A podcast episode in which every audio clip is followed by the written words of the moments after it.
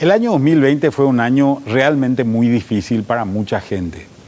Fue un año donde se concentraron para la economía de Paraguay diversas situaciones que son importantes de tener en cuenta. Una fue claramente la pandemia que afectó sectores,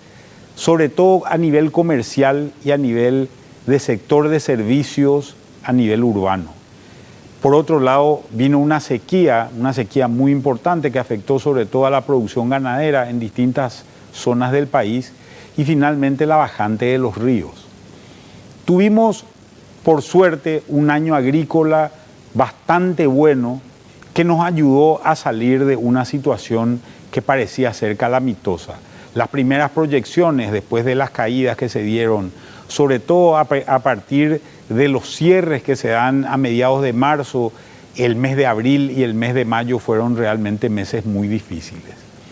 Esto se tradujo en una serie de circunstancias que han sido muy importantes. Una de ellas es la caída del Producto Interno Bruto, la otra es una baja muy importante de, la inflación vinculada fundamentalmente a la falta de demanda y por otro lado el crecimiento del desempleo a nivel, a nivel nacional, no solamente porque la gente dejó de tener trabajo, sino también porque aquellos que dejaban de tener trabajo ni siquiera salieron a buscar trabajo porque sabían que ese trabajo no, no, no existía. En función de eso se ha desarrollado un año que ha sido muy duro para las empresas, también ha sido muy duro para el Estado, un Estado que ha tenido que salir a asistir a gran parte de la población con la gran crítica que, se, que se sigue teniendo de que en realidad el funcionario público no ha perdido un solo guaraní de su salario durante este año que ha sido muy duro para funcionarios del sector privado. Hemos incrementado nuestros niveles de deuda,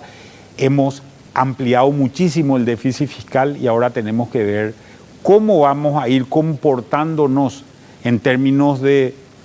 la economía de Paraguay y no solamente de la economía, sino también de la gestión de gobierno para ir adecuando de vuelta nuestra economía a las circunstancias que nos va a exigir el futuro.